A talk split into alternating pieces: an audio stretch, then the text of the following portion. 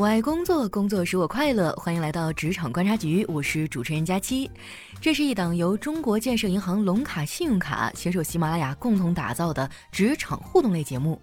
那在本期节目当中啊，我也是邀请了当前一个非常热门的职业，同时呢，也是我的好朋友——宠物医生李小驴，来和现场的朋友打声招呼。Hello，大家好，我是李小驴，我现在在重庆江北的启仁宠物医院。本地的小伙伴可以带着你家的猫猫狗狗过来找我玩耍哟。就一般过去找你都是看病的哈，我觉得家长们可能平时不太想见到你。其实猫猫狗狗也不太想见到我。说到小驴啊，我们俩真的非常有缘分啊，他也是东北人。嗯，对，我是沈阳的。那你是从什么时候去重庆的呢？我也是这一段时间才刚到重庆的，然后我发现重庆这边不仅火锅好吃，而且，哎，妹子也特别的漂亮。嗯，说到重庆，我觉得那是一个无辣不欢的地方，而且那儿很神奇。你看咱平时吃点麻辣烫啊，吃点啥，脸上迅速就起痘了。那边的妹子哈，天天吃辣，人家也没事儿，皮肤都可好了。所以我觉得那边的人啊，是不是就天赋异禀？你说那边的猫猫狗狗和咱们这边是不是也不太一样？一方水土养一方人，重庆这边更湿润，所以不仅是妹子，就是连大姨们的皮肤都会更好一些。但是同样啊，重庆这边这么潮湿的气候呢，就是也让这边感觉更阴寒一些。呃，而且这边猫狗啊，它们生病和东北还不太一样，这边就是皮肤病还有消化道的问题会比东北要更多一些。哦，那也就是说不同地域的小宠物哈，它们可能得的病也不太一样哈。啊，说到宠物医生呢，是当前非常热门的一个职业哈。我身边有很多的朋友都特别喜欢小动物。你看现在的这个单身孤寡青年啊，我们可以没有对象啊，但是我们可能会有个小猫或者是可爱的小狗。而且还有很多人说啊，这个有猫就足以了，为什么还要谈恋爱呢？在很多孤独的时刻，其实小动物的陪伴哈，也是给我们带来很大的心理上的慰藉哈。当时是出于一个什么样的考虑，会从事这样的一个职业呢？说到这个吧，其实我家有宠物的时间要比我自己的年龄还要大。在我还没出生的时候，我家就开始有宠物了。所以我回到家之后，我还得管我家宠物，还得叫一声长辈，就是你大姨是吗？这孩子我看着他长大的。我妈把我从医院抱回来，我家猫就趴在我旁边帮我妈伺候月子了。哎，我就发现网上有很多那种小动物和宝宝和谐相处的画面，其实还蛮温馨的啊。就是我之前还看过那种搞笑的配音哈，说，嗯，平时猫对我可能都没有那么好，但是它对小朋友就特别特别的有耐心啊，这也是一个很神奇的事情。哎，对，不管是什么种类的动物啊，它可能对呃其他品种的幼崽，它都会相对来说比较友好。我小的时候，我妈妈跟我说，我家那只猫特别的凶。当给我从医院抱回来的时候，我妈还挺担心那只猫会不会伤害我。然后结果那只猫就把我搂在怀里，然后谁都不能接近我，除了我妈我爸，谁都不能接近我。从此以后就多了一个大姨。对我就是被我家猫带大的。那你小时候应该也养过不少的宠物吧？就有没有什么让你觉得印象特别深刻的事儿呢？我基本上是在我成长过程中，我的家里边都会有宠物，猫猫狗狗啊都是有的，也有很多的猫狗在陪伴我的过程中，陆陆续续因为各种各样的原因离开了我。那种老了自然而然的离开我了，啊，可能还能接受，但是有的确实是因为一些外界的因素或者是一些健康的问题，没有想到的问题离开我的时候，我真的是心里很难过的。呃，我记得最清楚的一次就是有一回。冬天的时候，东北的冬天特别冷嘛，那时候大概是十一二月份吧，就已经到零下十多度了。我当时捡到了一个，也就是一二月的一个小猫咪，啊，当时它特别瘦，然后就奄奄一息的，基本上就靠一口仙气儿吊着了。我小时候家里养过猫啊，所以对这些东西还是有怜悯之心的，我就给它捡回来了。到家之后呢，给它洗了一个热水澡。然后东北不有暖气吗？我就放在暖气下边，给它铺的软软的，放在那儿了。然后过一会儿，我就闻着家里边有一股臭味儿，就是那种散发出来的臭味儿，而且就是特别的臭。然后我就找原因嘛，最后找到是那只小猫了，发现那只小猫是趴在自己的排泄物上。为什么呢？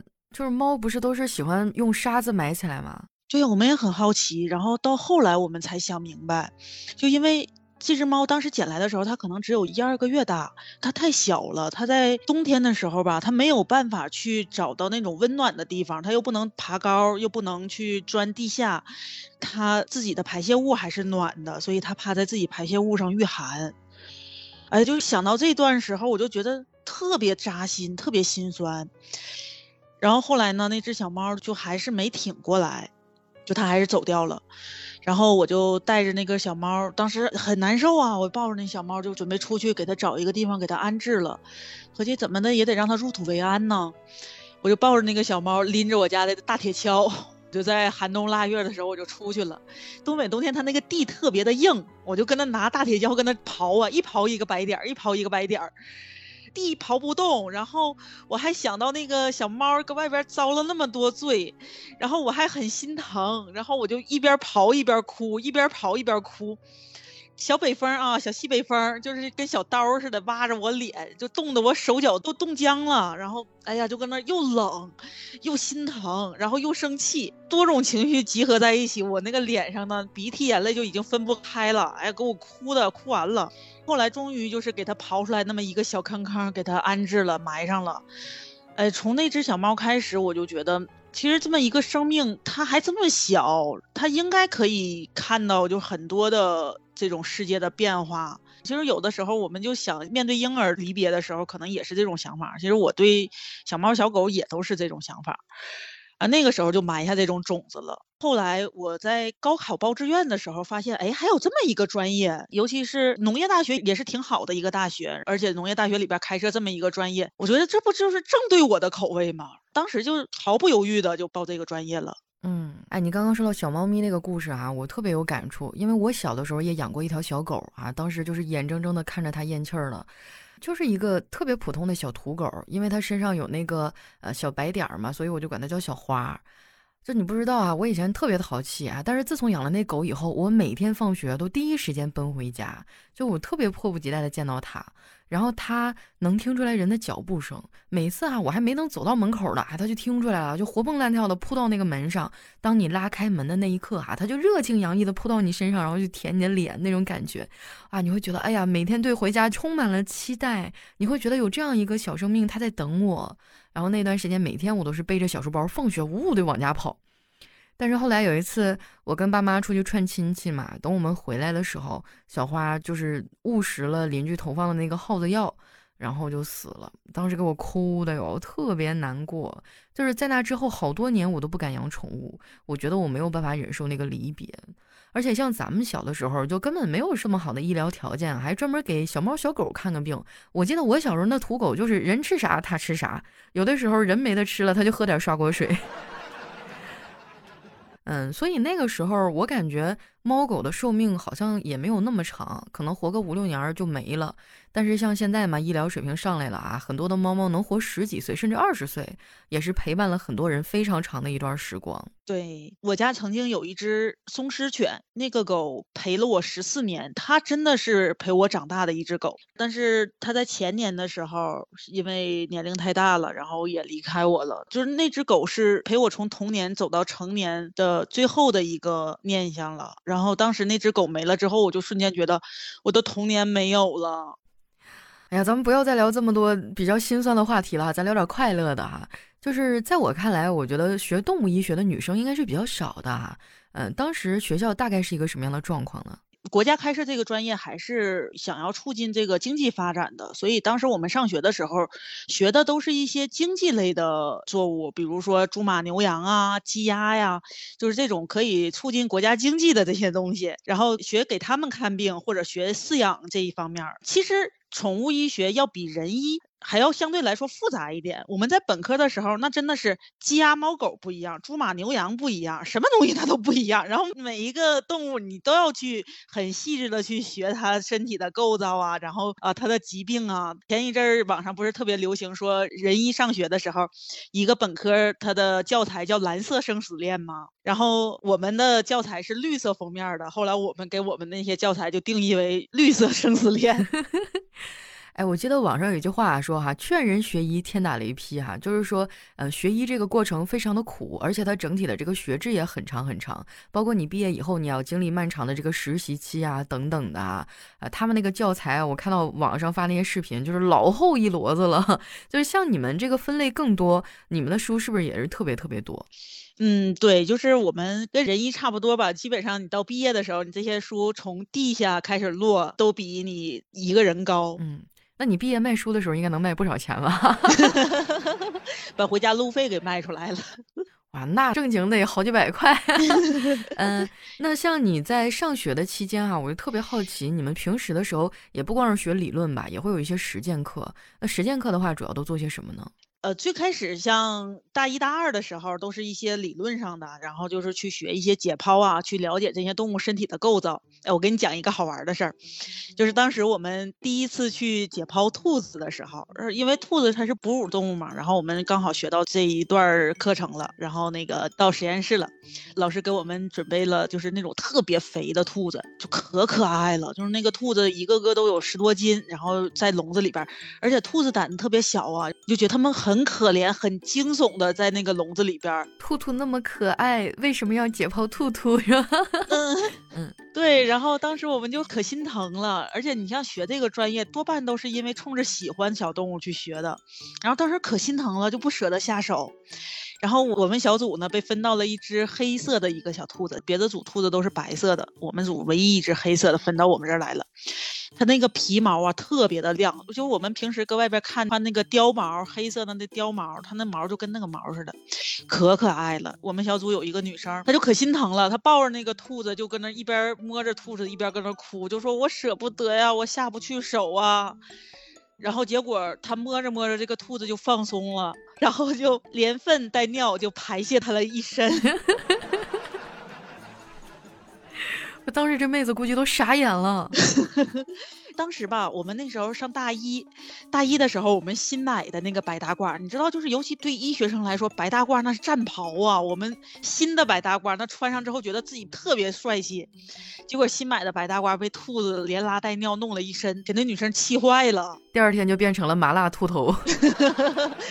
当场就没有给这兔子活到第二天的机会，当场就是那女生拿起了注射器就给这兔子注射了安乐死。那我觉得你们胆子还挺大的哈，就是像我，我一般看到那种活物哈，就尤其是那种冷血动物，什么鱼啊，还有什么乱七八糟的那种，我连碰我都不敢碰，我就看着我都觉得浑身难受。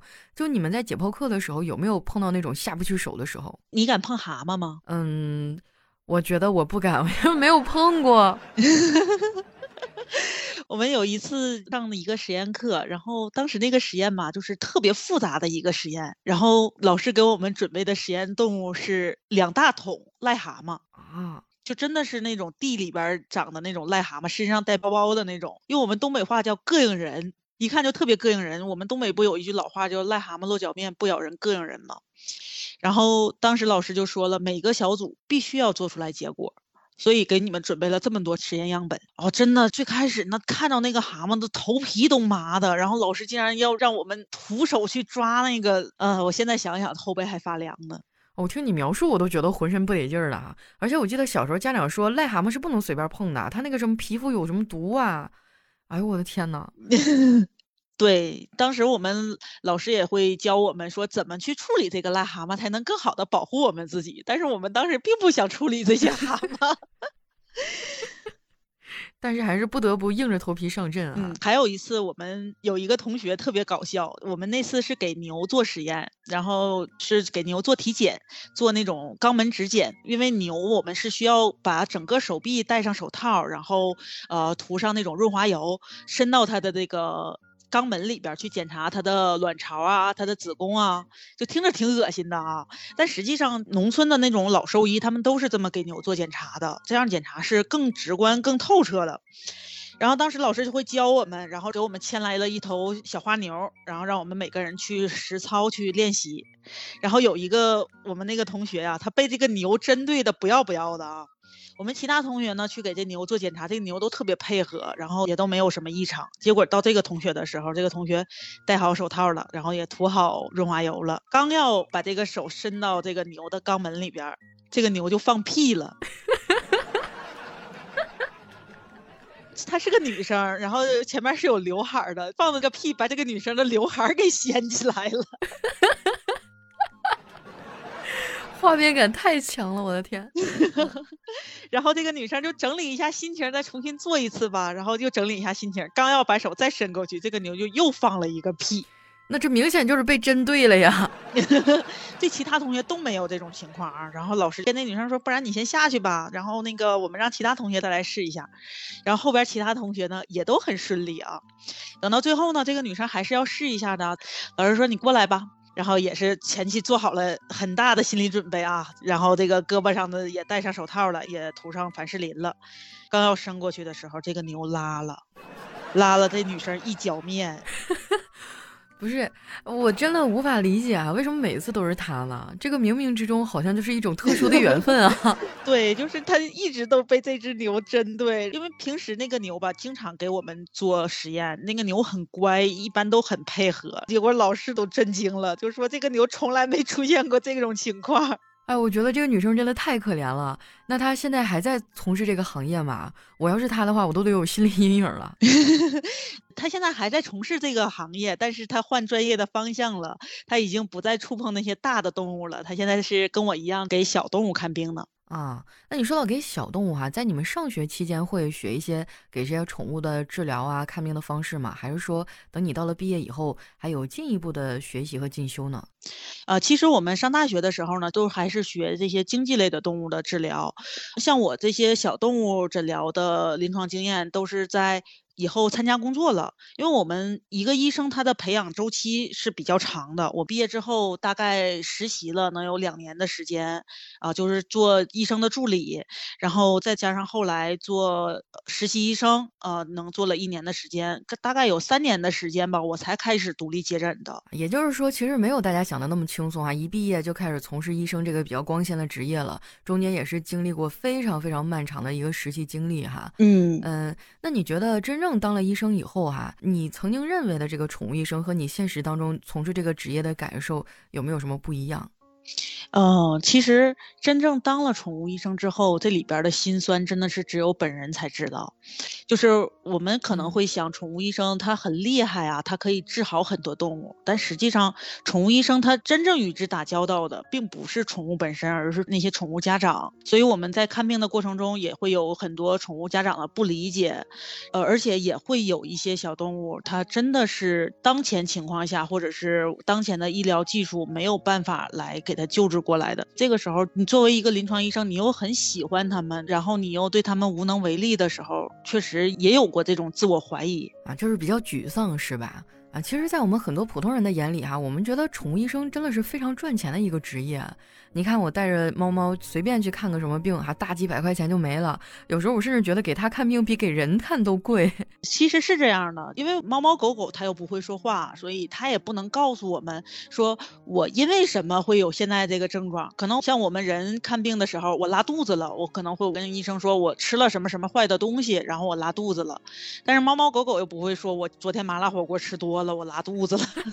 嗯，所以我们大多数的诊断呢，都是依靠一些临床经验，大部分都还是依靠检查来做的。只要但凡做检查，可能都是需要涉及到花钱的。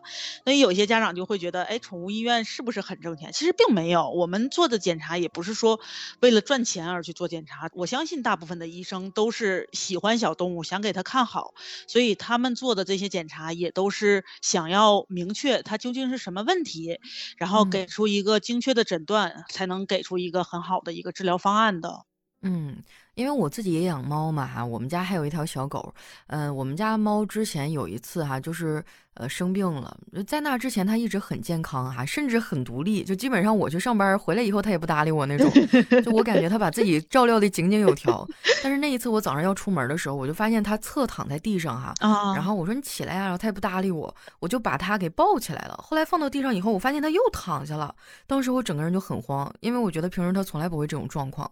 后来当我把他带到医院。院的时候，大夫跟我说啊，他都已经很严重了，他那个尿酮过高啊，就是他那个血糖高到一定的值了，他已经就是被诊断为糖尿病了。当时我整个人都特别的震惊，因为在我的印象当中哈，我觉得他就很坚强，他是一个老猫了，你知道吧？然后你突然跟我说，平时那么健康的一个猫，它生病了。后来那个大夫就跟我说哈，猫呢，它其实是一个忍耐力特别强的动物。对，就它除非是真的就是坚持不下去了哈，它才会倒下，要不然的话它都会挺。但是当它真正出现了这种很明显的病症的时候，那基本上已经到了一个很严重的地步了。嗯，其实像我们在诊疗的过程中吧，尤其我会跟我的助理啊，或者跟我的医生说，我说如果要是这个动物，不管是猫还是狗，啊，他们如果是躺着进来的，那么他们一定是急诊或者是非常严重的问题，因为其实这个是要涉及到一个宠物的动物的一个天性。所有的动物，它之前都是在野外生存的。那么在野外生存呢，这个动物它可能会有天敌或者是一些其他的敌人觊觎它的这些生物在它周围。所以，但凡这个动物它不到万不得已的情况下，它都一定是保持自己一个健康的、站立的、强大的一个状态来面对它这些敌人，它不能示弱。其实我们家里的宠物也是有这种天性存在的，所以当我们家里的宠物有一天我们发现它站不起来了，或者是它一直在睡觉，一直在趴着，它跟平时的精神状态不太一样的时候，它就是有问题了，而且这个时候可能问题都会比较严重。嗯，其实我们平时在跟宠物家长交流的时候，也会给家长提供一个比较好的一个照顾方法，就是我们可以考虑定期给宠物做一些体检。像年轻的宠物还好，我们一般定义六岁之前的猫狗呢，它都是属于年轻的宠物。啊，年轻的宠物呢，我们可能隔个两三年体检一次。但是年龄大的宠物，它跟人一样，呃，我们也会考虑它身体会有一些潜在的疾病。这些潜在的疾病呢，我们没有办法说让宠物自己告诉它哪里不舒服，或者是呃我们在发现它有问题，已经可以让我们看出来的时候再去医院，其实这个时候就已经晚了。所以提前的给它做一些体检啊，可以让一些疾病发现在比较早期，这样我们干预也是比较好干预的。啊，其实有很多的宠物家长跟我一样哈，平时工作比较忙，然后有点粗心大意的哈。嗯，那你能不能帮我们说一说哈，就宠物在什么情况下，或者它什么样的表现，可能是生病了呢？你看我们在家里边照顾宠物啊，无非就是能看着它这么几个点，一个是它精神状态怎么样，它爱不爱玩，爱不爱睡。它平时跟我们相处的状态是什么样子的？这个是我们平时日常照顾的时候是可以看到的。然后再有呢，就是它的排便怎么样？今天排的干啊，还是稀啊？排的多呀，还是少啊？啊，排尿也是一样的。还有就是食欲，小猫小狗今天是不是比往常吃多了，吃的少了？还是它不爱吃了？还是它一段时间内它都一点都不吃了？这些东西是我们家长在家里边就可以看到的。所以我就通过这几个方面给大家讲一下吧。就是第一个就是精神状。状态，因为我们平时就是可以看到这个宠物和我们的一个互动，以及它在家里边日常的一个状态是什么样子的。所以就是在它出现和平时不太一样的精神状态的时候，比如说过度的兴奋。或者是过度的沉郁啊，这里边我都要强调一下“过度”这个字啊，不是说跟他玩一会儿之后就觉得他是过度兴奋了，而是过度的和平时不太一样的兴奋，还有沉郁啊，一直在睡觉啊，或者是你拿出他最喜欢的玩具、最喜欢的互动方式，他都不太搭理你的时候，那这个时候可能就是出问题了。然后再有呢，就是食欲方面也是，呃，像有的小猫小狗可能一段时间内它不太爱吃这个东西，它就不吃了。尤其有的小狗它会很馋，比如说我最近一段时间红烧肉吃多了，我再给它吃狗粮，它就不吃了。那这个不在我们的考虑范围，我们要考虑一下这个小狗最近一段时间的饮食情况。那如果我们拿出来它平时最爱吃的东西。发现他都开始不吃，或者他已经好几天没有正经进食的时候，他可能就是出现问题了。嗯，然后再有呢，就是呃，像呕吐啊、腹泻呀这些情况，都是我们肉眼可以看到的。当我们判断不出来这个小猫小狗的这个呕吐、腹泻是不是呃。有必要去医院看病的情况下呢，我们可以联系一个你们当地你信得过的一个宠物医生，然后这样呢，当你有什么问题的时候，你都可以随时的去咨询这个医生，然后让他给你一个专业的解答，有没有必要去医院治疗，或者是他的状态还 OK 的话，是不是我们可以在家再继续观察观察？嗯嗯。你刚刚说吐的时候，就让我想起我刚开始养猫哈，它不是会吐毛球嘛，我也不懂啊，哎，我就发现早上一看，哎，这怎么一摊东西呢？当时给我吓死了。后来我领它去医院以后，他说这是正常反应哈，就是它会自己往出吐那个毛球嘛。啊，但是有一点我提醒大家哈，因为我们家猫是有糖尿病的，就我们家那个大橘哈，它有一段时间就是多饮多尿，就吃的特别多，然后排泄也特别多，这时候你就一定要注意了哈，尤其是大橘啊等等那些身材比较胖的猫。哎，我跟你说哈，就我们家猫生病之前，我都不知道连猫都可以得糖尿病，你说稀奇不稀奇？我的天呐，那段时间真的好痛苦，就是我们家猫。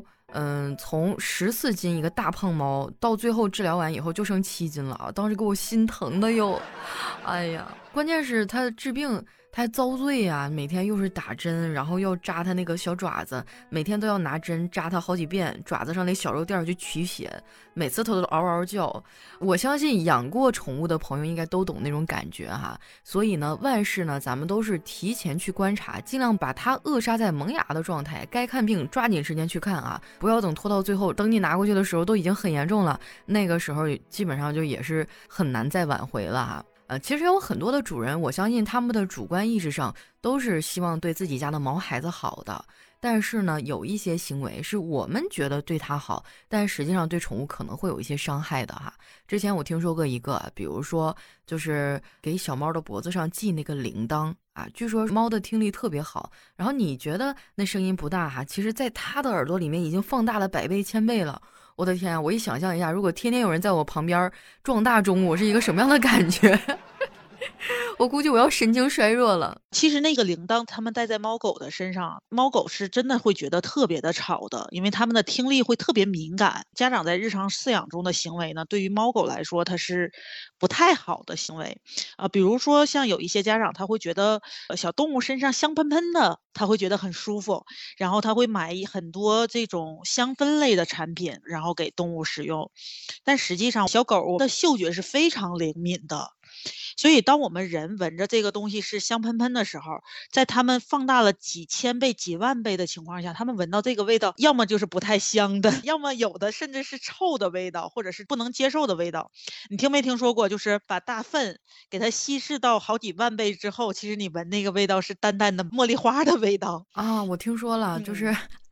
我听他们说，一些香味儿是从什么乱七八糟的，本来闻起来挺臭的东西，然后经过调配以后，反而变成了香味儿。对，所以就是对于猫狗来说也是，我们闻着香喷喷的东西，可能对于他们来说，并不觉得这个东西是享受的。我的天啊，我以前还给我们家猫买过呢，那一瓶挺贵呢，我感觉比我的沐浴露都贵。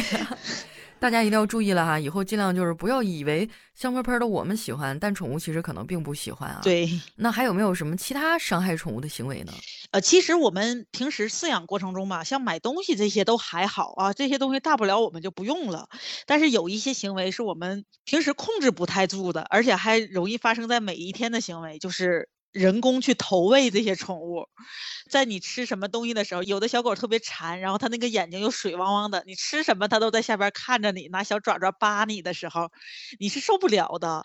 然后这个时候，不论你想吃什么，你都觉得哎，给它给它给它，你要什么都给。啊，这种情况下，其实有些东西是宠物它们不能吃的，比如说像小猫小狗，它们是不能吃巧克力啊，不能吃洋葱。然后小狗它是不能吃葡萄，不能吃车厘子这些东西的啊。狗不能吃葡萄，这事儿我真的没有听说过哎。哎，我们家狗特别喜欢啃黄瓜，这个正常吗？我觉得可神奇了啊。那没事儿，黄瓜是可以吃的。嗯，我觉得我们家狗吃的可杂了，让你这么一说，我突然觉得还是要控制一下好。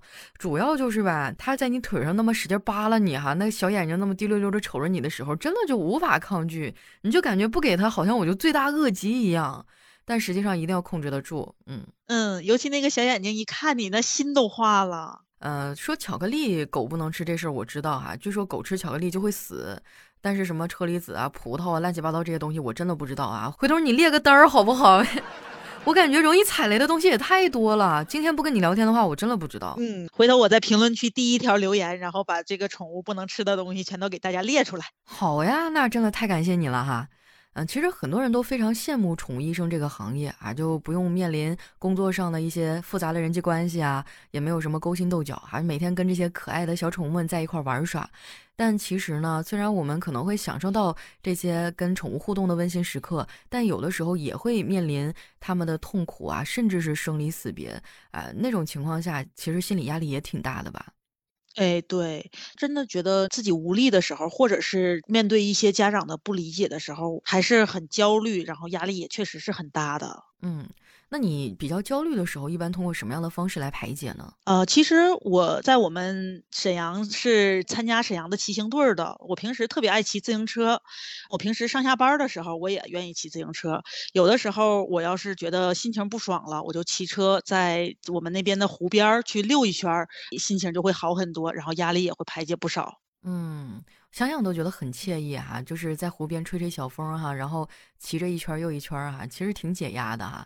呃，那说到这个哈，我觉得我可以跟你推荐一个东西哈，就是我们建行龙卡绿色低碳信用卡啊，你持有这张卡片呢，就可以享受绿色的出行礼遇了，像新办卡呀，报名消费达标即赠送单车季卡。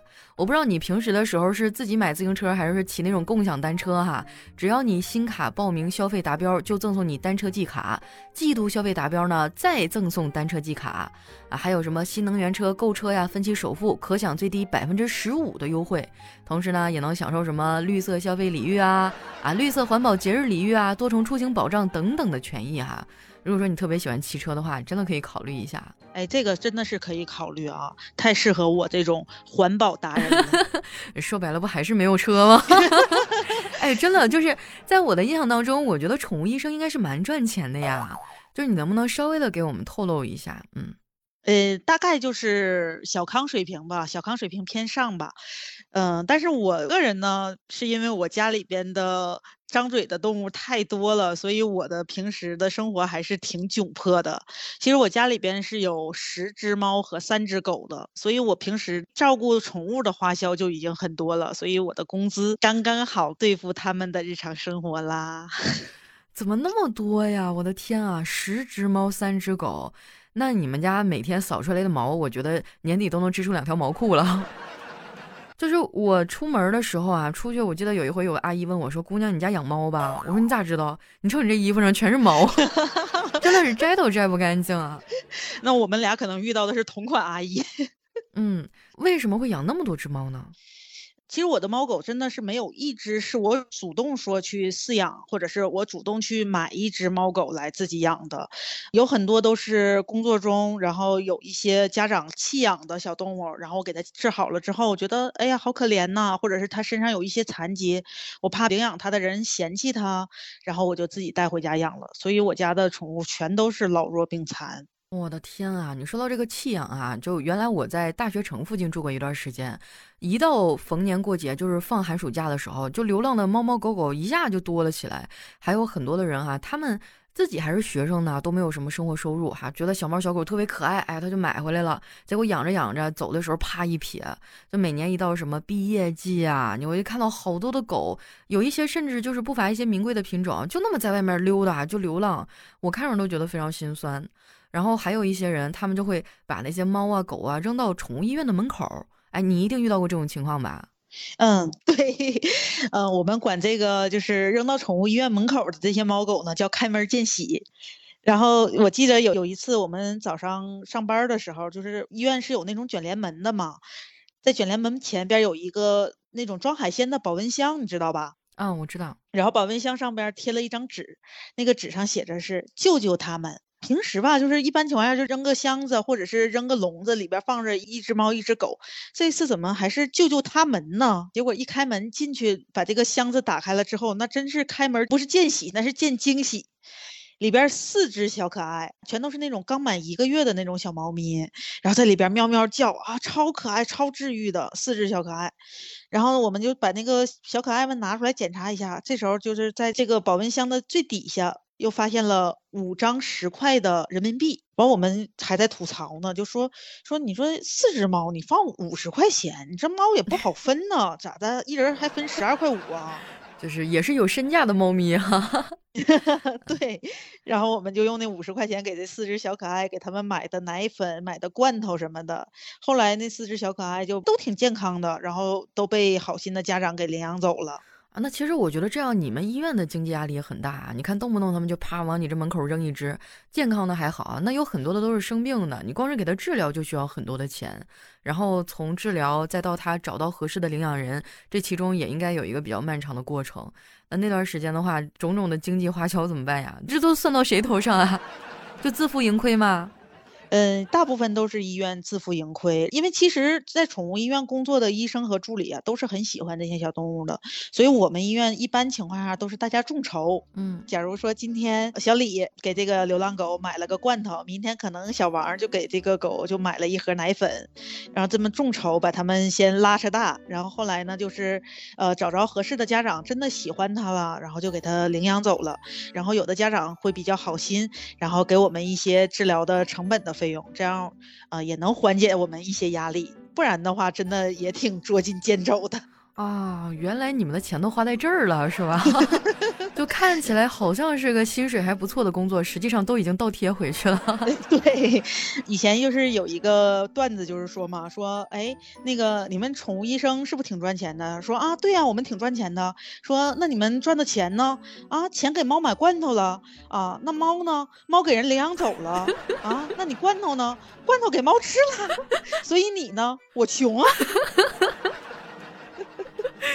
听起来搞笑中透着那么一点心酸，是怎么回事啊？那些年在你医院门口，应该也是有很多的小动物都被遗弃了，就有没有什么让你比较悲伤的时刻？因为刚刚我们聊的其实都比较欢乐哈，有没有一些让你印象非常深刻，甚至呃觉得情绪影响比较大的事情呢？嗯，还真有一件事情，就是我到现在还不能去释怀。当时有一个阿姨，那个阿姨她自己本身就有糖尿病，然后她没有保险，就是她所有的医疗都是一方面是她姑娘在负担，一方面是这个阿姨自己在负担。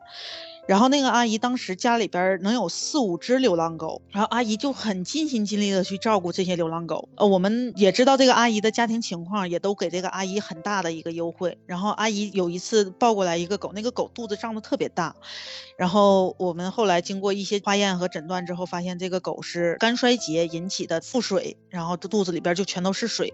然后阿姨就每天带这个狗过来上我们这儿来抽腹水。然后有一次我就看到阿姨在门口捡瓶。子，然后去各个门市去收那些废旧的纸盒，去拿去卖。我就问阿姨，我说你捡这些瓶子干什么？因为我知道她可能平时是他会去卖一些菜来支付他的生活，但是我没想到他会去捡瓶子。然后阿姨就说啊，我多捡点给这个狗还能续续命。然后当时我听到之后，我真的觉得，哎呀，太难过了。然后我就说：“我说你把狗送过来吧，你放我这儿，我给它治。啊，但是我跟你说一下，就是它治不好，就我只能说是我尽我能力让它多活几天。然后阿姨就会觉得，就是只要她拿的钱多，这个狗我就能治好。啊，我当时就没有办法跟阿姨解释说，这个狗已经到年龄了，它治不好了。然后后来这个狗真的是在这个阿姨的怀里失去生命迹象，然后那个阿姨当时也是在医院。”然后阿姨有那么一点点的谴责我们，就觉得是我们没有收钱，没有给她治好。我说阿姨其实不是的，她年龄确实是大了，然后她的这个病她是治不好的，就我们只能通过我们的医疗手段来延长她的生命，但是她治不好。嗯，后来阿姨也释怀了，然后还会把其他的宠物送到我们这来治病。再到后来，这个阿姨再送来的宠物。我们干脆就跟阿姨说：“阿姨，我们不收钱，你把宠物给我们吧，我们赶紧找一个好人家给它送出去。就你别养了，你自己你都已经这么困难了，你还养它们干嘛呀？”然后真的，我们给阿姨留了一只最健康、最年轻的狗狗，然后把其他的狗都给带到医院来，然后找好的家长给它领养出去。然后每次狗被家长领养走的时候，阿姨都会到医院来，然后亲眼看着这个狗被家长领养走，然后被拉上家长的私家车、小汽车，然后阿姨看着。狗走掉，然后阿姨眼泪汪汪的就说：“哎呀，过好日子去了啊！”但是真的那只狗是让我到现在还没有办法释怀的。其实你倒也不用太自责啊，最起码它在生命最后的时光，你们尽量的为它减少疼痛嘛，让它多活几天，其实也算是一种善举吧，我觉得。嗯，然后现在在网上还有一个。话题哈，叫做绑架代替购买，就是在外面找一些那种小流浪啊，然后把它拐回家里面养起来。我看了很多的视频，我觉得都特别的有爱哈。但是流浪猫呢，其实它攻击性是非常的强的。我之前在小区里有碰到过哈，就是你想喂它，想摸一下，它可能反手就给你爪子。嗯，那就是在平常我们想要捡那些小流浪的时候，嗯，大概需要注意一些什么呢？呃，首先就是不是所有的流浪猫，它都适合做家庭宠物来饲养的，不论是猫还是狗。所以，我们其实，在家庭中饲养，都是想养一些啊性格比较温顺的，然后对人没有攻击性、比较友好的这种。如果我们捡回来一只小猫小狗，我们可以先看一下它的性格，尤其是小猫啊，它有的小猫它真的是野性难寻，就是你怎么喂它都是对你有攻击性的。啊，虽然有一些博主可能会说，就是它可以驯服一些野猫，可以就是用爱去感化它们，但是这个周期很漫长。再有一个呢，就是真的是驯服动物的野性也是需要一个很专业的一个手法的。一般的家长就是不要说从网上从博主那里学来几个手段，就去用到自己家的宠物身上，这样的话很容易两败俱伤。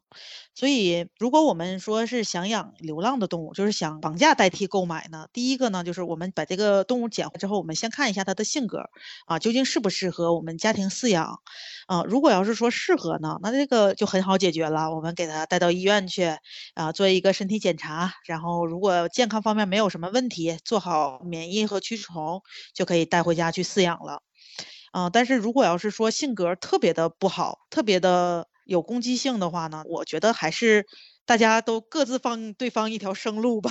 我们可以考虑送到医院去给他做一个绝育，让他不要在野外被公猫公狗欺负了，然后到时候还要忍受生育的痛苦，还要带小猫小狗，而且流浪的小猫小狗成活率是非常低的。嗯，我们可以人为的阻止一下，所以就是可以考虑给这些猫狗给它做一个绝育，再放回到大自然里。嗯，让它回到自己最喜欢的地方。哎，你说到这个哈，我以前还捡过一条狗。哎呀，当时我也是发了微博，我想给它找一个领养，我还带它去宠物医院给洗澡啊。它身上有那个皮肤病嘛，耳朵里全都是那个耳螨啊。然后哈，我就发现这个狗哈，它肚子非常的大。我刚开始也没太注意啊，后来我带去医院以后，人家说你这狗它不是怀了吗？都快生了。当时我就懵了。嗯，我心想，我要是领养一个狗呢？我可能还能负担得起，但是他要再给生个四个五个的，那我那个小出租屋应该就是装不下了。后来呢，我也是找了那种领养的机构嘛，当时心情也挺复杂的吧，因为我能力确实有限。我领过去的时候，给他带了两大袋的那个狗粮，还有各种的什么笼子、乱七八糟东西，然后我还给他留了六百块钱，就是支撑他在到了这儿以后，一直到他找到新的主人这一段时间的费用哈。然后那个领养机构还跟我说，你要是不放心的话，你随时都可以过来看，你提前跟我们打电话联系哈。但是我也再也没有去看过。怎么说呢？就我心里会有一种畏惧，我怕他在那儿过得不好，然后我心里会有点内疚。但是我觉得，嗯，我真的已经尽力了哈，这已经是我能尽到了一个最大的限度了哈。嗯，还有就是提醒大家哈，捡一些流浪的小动物的时候呢，呃，一定要注意，千万不要被抓伤哈，因为狂犬病的这个致死率是百分之百呀。特别的吓人啊！就是我特别理解大家这个关爱小动物的这种心情，但是前提一定是先要保护好自己啊。那像最近几年哈，可能很多人因为出于对宠物的热爱哈，也想踏上宠物医生这条道路啊。那我想问一下小驴哈，就是你在这个行业当中，你觉得最近这些年哈，这个行业大概发展的怎么样呢？这咱说大环境啊，随着中国的这种经济的发展，大家真的是手头开始宽裕了，呃，家里边养一个宠物，觉得。不太影响到生活质量，反而可以让心情更好啊，提高生活质量的情况下呢，这个宠物行业啊发展还是很欣欣向荣的啊。这几年这个宠物行业陆陆续续也有很多新的分支，比如说像有一些宠物博主，或者是做一些呃猫咖呀、猫舍呀，或者宠物繁育啊，这些都很多。这个行业呢，我觉得是一个朝阳产业啊，也算是用经济学话说，它也叫蓝海吧。嗯，所以会有很多外行想要在这个行业里边分一块蛋糕，是吧？那你能不能给这些对宠物医生非常感兴趣的这些朋友哈，给他们一点关于职业方面的建议呢？呃，首先这宠物医生呢，他不是说你随便一个外行人他就能做的。首先，这个宠物医生他是需要你有动物医学相关专业的专科以上的文凭，然后而且你想从事诊疗啊，就必须要有诊疗资格证啊，我们叫职业兽医资格证啊。考这个证其实还蛮难考的啊，我当年也是费尽心思、点灯熬油才考下来这个证书的。如果你要是说你正在准备参加高考，或者是刚准备选择专业的话呢，你可以考虑在考试的时候或者是报考的时候来选择这个专业，这样就可以从事宠物医疗行业了。那如果要是你已经参加工作了，或者是没有受过相关专业的这种呃培训呢，我们可以考虑做一些宠物周边的一些工作，比如说像开个宠物店呀，或者是做一做猫咖，做一做繁育这种也都可以。啊，或者是这个给猫狗的这个美容美发哈，哦，说到这个，我不得不吐槽哈，我都不知道给狗剪毛居然比给我剪还贵。我们家狗不是博美吗？它毛一长就需要修，哇天哪，修一次了一百多块钱啊！我自己都只舍得剪三十八的，那我只能心疼你了，活的不如狗。朝阳产业哈，大家真的可以去考虑一下。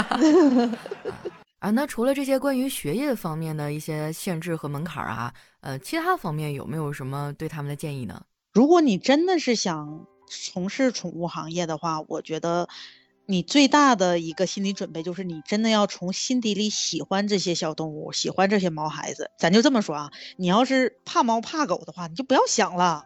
一定要是你从心底里去爱它们，因为呃，如果要是真的是说要做宠物医生的话，其实你从一个出校门的学生到成长为一个呃有临床经验的医生，中间要走很长的路，要经过很枯燥的学习，嗯，而且你可能会面临受伤啊，然后还要天天给猫铲屎、给狗铲 屎这些情况，嗯嗯，所以其实过程确实挺枯燥的。嗯，如果要是没有说极度的热爱的话，确实不是特别容易能坚持下来。其实我也是希望更多的热爱这一个行业的小朋友们、小伙伴们可以加入到我们这个宠物医疗行业。非常的感谢李小驴哈，今天跟我们分享了这么多的内容啊。说实话，以前我对宠物医生哈就是一知半解，但是今天聊了这么多以后哈，呃，就是光鲜背后其实也有很多的辛苦吧。啊，今天我们也是学到了很多养宠物的知识。我代表广大毛孩子的家长们，谢谢你哈，不客气。如果说你也在职场中遇到一些问题呢，也欢迎在我们节目下留言啊，包括一些养宠物遇到的问题或者疑惑哈，小驴呢也会经常过来给大家做一下解答。啊，那非常的感谢李小驴，同时呢，也感谢中国建设银行龙卡信用卡对本节目的大力赞助。那今天咱们的节目就先到这儿啦，我是佳期，我们下期再见，拜拜。